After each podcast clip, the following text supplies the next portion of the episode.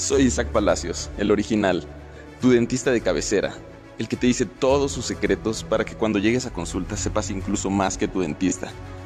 Pero ojo, que este no es el típico podcast de dentistas para ganar audiencia sin aportar valor.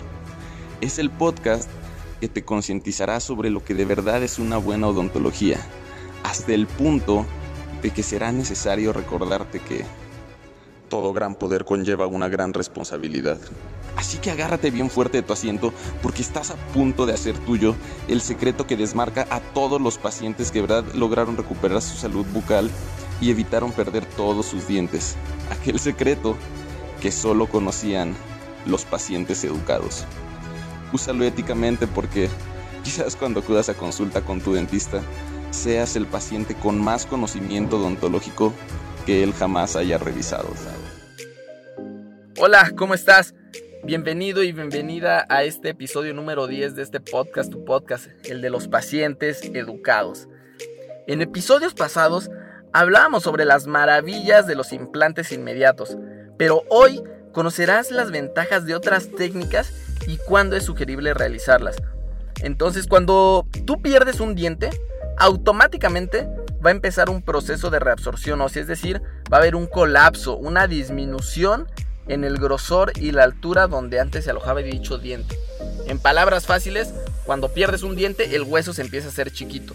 Entonces, esta reabsorción se va a dar principalmente en el primer año después de que perdiste tu diente, más específicamente en los primeros tres meses posteriores a dicha pérdida. Entonces, esa es la razón por la cual si no te colocaste el implante inmediato, lo más conveniente sería uno de colocación temprana, el cual se coloca normalmente entre la cuarta y doceava semana después de que tú perdiste tu diente.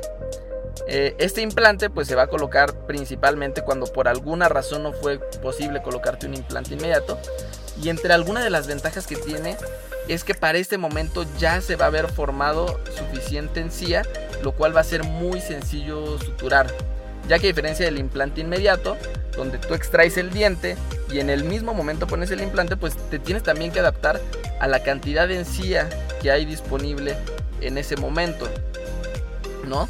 Eh, entonces esta técnica de implante inmediato es, una técnica que favorece mucho, eh, especialmente lo que es la nueva formación de encía, como ya pasaron algunas semanas después de que se extrajo el diente, ya cerró la herida, es muy fácil suturar y eso nos va a garantizar también que no va a haber un tejido infectado, ¿no? Eh, eh, ¿A qué me refiero?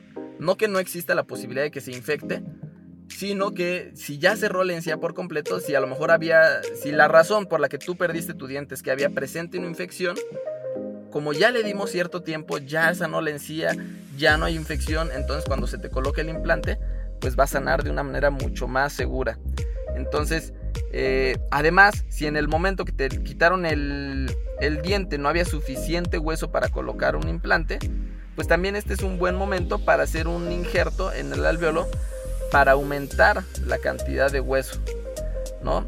Es decir, si tú no fuiste candidato al implante, se te quitó tu diente, pasaron algunas semanas, ya sanó la encía, como te decía hace rato, ya hay suficiente encía para suturar, pues entonces también es muy buen momento para poner un injerto de hueso y posteriormente suturarlo y entonces de esa manera vamos a ganar suficiente hueso para que a futuro seas candidato a implante. Si tú no eras candidato en un inicio, en este momento podemos colocar un injerto para que ahora sí seas candidato. Entonces, no te pierdas el próximo episodio que te va a encantar porque vamos a tratar ahora sí el, tema que muchos han estado pidiendo y que han estado esperando, el tema de los implantes de colocación tardía. Y no dejes de seguirnos, eh, recuerda que también estamos en TikTok, Facebook, YouTube, Instagram y en cada una de estas redes tenemos contenido súper exclusivo, educativo, interesante para ti. Entonces nos estamos viendo. Un fuerte abrazo. Soy Isaac Palacios. Síguenos en nuestras redes Facebook, estamos como Flits, y en YouTube e Instagram como Implantes Flits. Y de verdad, muchísimas gracias por formar parte de esta comunidad de personas que de verdad valoran su cuidado y su salud bucal. La comunidad de los pacientes educados. Nos vemos en el próximo episodio.